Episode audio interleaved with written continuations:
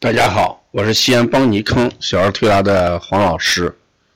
读一本好书，收获的是智慧，形成的是技能。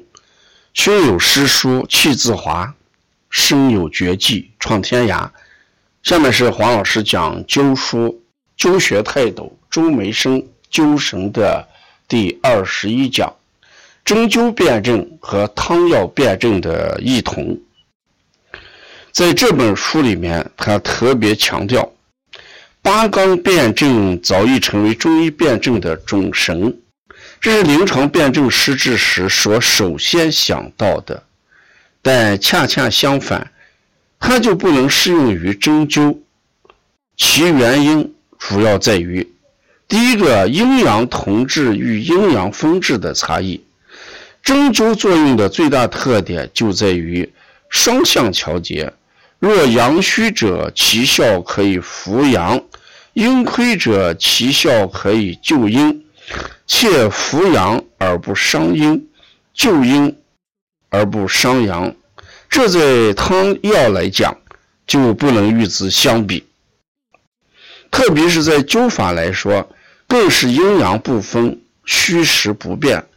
灸法的主要功效，在古代的有关文献中。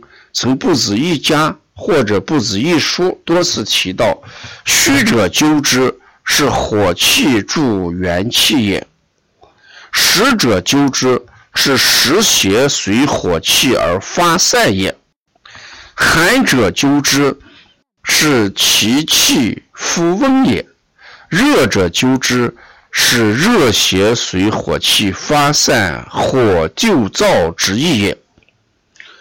单纲辩证所强调的就是虚实寒热，而灸法则是不分虚实寒热。这对针法的功效来说，也可累世，但不如灸法之昭灼而见。这乃是汤液辩证与针灸辩证的主要区别。所以呢，汤药的话，它一定是讲的是。阴阳虚实，而针灸的话不分阴阳虚实。你虚的话，我用针用灸这个火气来怎么样助元气来补虚。你实的话，灸的时候这个实邪就随着火了散掉了。如果是寒症的话，灸它的话，它的温度可以使寒散掉。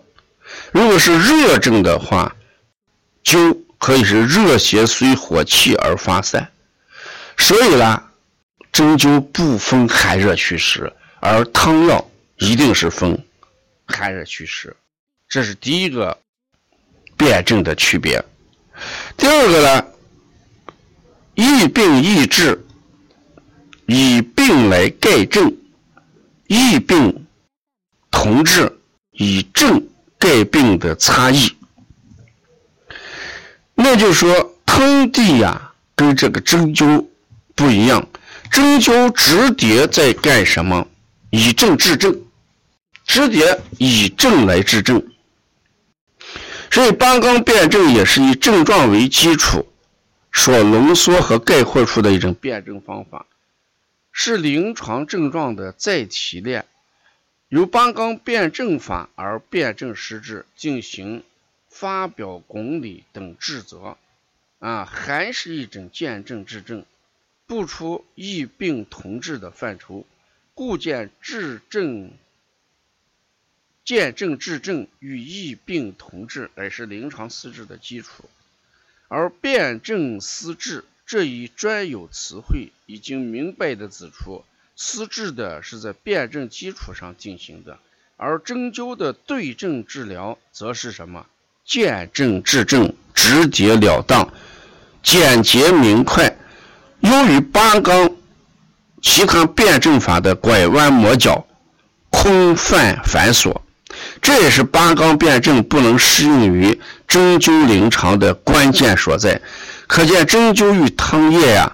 同样都是对症治疗，而针灸是重在直观，汤液则是重在推理。这就是针灸直观辩证与八纲抽象辩证的差别啊。所以你看这一段讲的非常好，就是针灸辩证跟汤液辩证还是不一样的。针灸呢，不管寒热虚实，我们灸的话，见寒散寒，见热散热，见虚补虚，见实呢化实。你看这讲的非常清楚了。那么针灸辨证的常用的几种方法，不用八纲辨证呢，用什么来辨证呢？它是用的是经脏辨证。啊，走的是经络的这种问题，是经脏辨证，他也讲的是气血辨证。所以八纲是寒热虚实，是吧？表里阴阳，这里面不这样辨。针灸里面要么是经脏辨证，要么是气血辨证，要么是压痛辨证，直接在痛点上做辨证，要么是先兆辨证。啊，看这这病疼痛有什么先兆？先兆辨证，一句话，他们两个的辨证思路是有所不同的。所以我们学艾灸的时候辨证的话，千万不要拿八纲辨证寒热虚实，这就导致好多人说热症不能艾灸，呃，这么一个错误的认识。事实上，热症的话，随着灸的热，把热就散掉了，热邪随着热而散掉。这是我们讲针灸跟八纲辨证。不同的呃一些地方啊，就针灸不能用八纲辨证，而用的特有的辨证，叫经脏辨证啊，用的是气血辨证，用的是压痛点的辨证，用的是先兆辨证等等，这是针灸特有的辨证方式啊。哎，要了解更多的灸神的内容，敬请关注下一讲，谢谢大家。